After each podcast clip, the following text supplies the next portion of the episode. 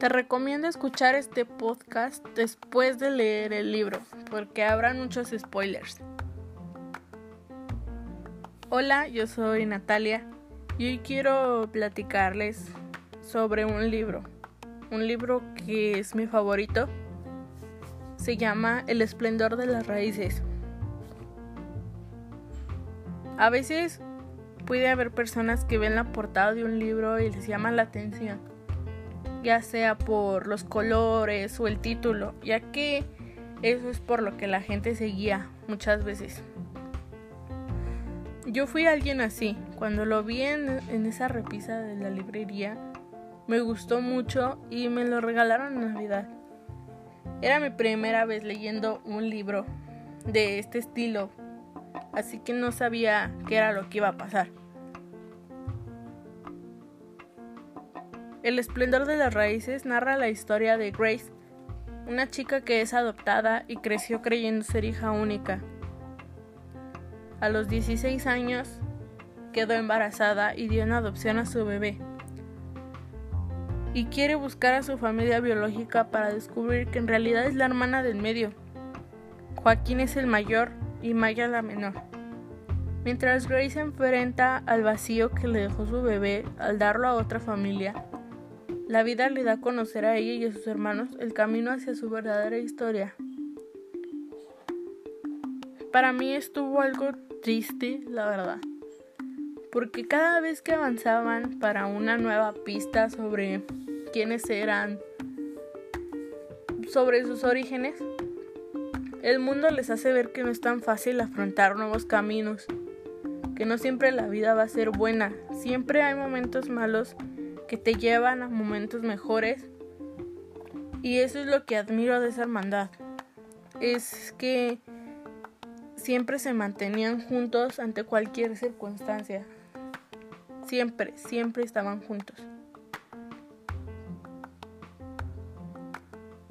No solo era pura tristeza y sufrimiento, también era también había momentos buenos que hasta tú podías sentir esa felicidad. Te sentías bien al saber que algo bueno ocurría. En serio, este libro te expresa muchísimo. Hace meterte a temas de esos que nunca te pasan por la mente y hasta dices,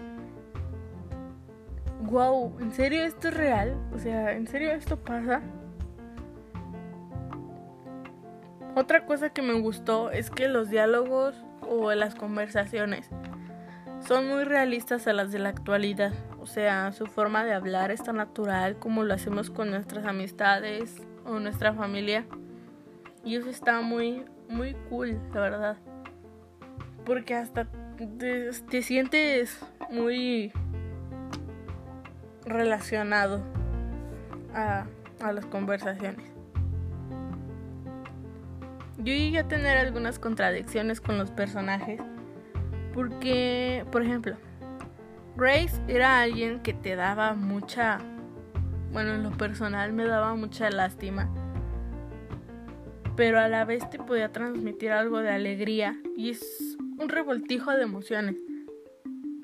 Pero luego ya entendí por esa lástima, o sea, nunca, nunca creí que ella se sentía muy muy sola por dar en adopción a su bebé. Entonces al momento sí me, me puse en sus zapatos y me di cuenta que tal vez sí puede llegar a ser difícil dar a tu propio hijo. Quiero recalcar algo sobre Max, el novio de, de Grace. Y es que a ver, si sabes que tienes unos padres muy estrictos que ni siquiera le cambian tu novia y además sabes que ya te tienen una nueva novia, ¿para qué vas a embarazar a alguien de un hijo que ni siquiera vas a cuidar? O sea, todo el mundo sabe que si sales con eso te vas a ser responsable. Hay gente que obviamente que no no sabe de esas cosas. Pero O sea, no. Perdón. Perdón si me fui absolutamente del tema, pero era algo que quería sacar, quería expresar la verdad. Maya es algo rebelde y sufre muchas cosas que eso la lleva a ser así. Pero sus hermanos la ayudan, como que sus hermanos se tratan de poner en su lugar. Y eso está padre, porque ella se, se siente mejor. Pero como que cree que siempre quieren estar encima de ella y solamente la quieren cuidar. A lo mejor tiene miedo de que la vuelvan a lastimar como alguna vez la lastimaron. Por último, Joaquín. Joaquín en lo personal se me hizo algo muy raro porque sí sabía, sí sabía muy bien su vida, cómo, cómo le había pasado de familia en familia, pero explotaba sus emociones. O sea, estaba así y de repente se pone así. O sea, no es de que sea bipolar pero las explota al mismo tiempo, ¿saben? Y eso me sacaba mucho de onda. Pero era muy tierno, eso sí, era muy atento con sus hermanas, era muy lindo con, con la gente que lo rodeaba. Eso estaba muy padre.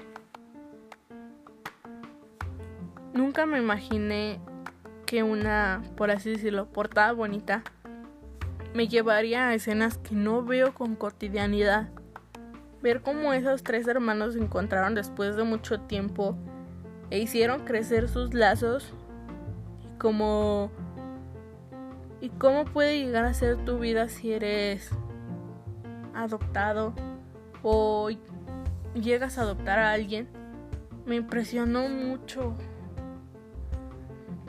o sea es algo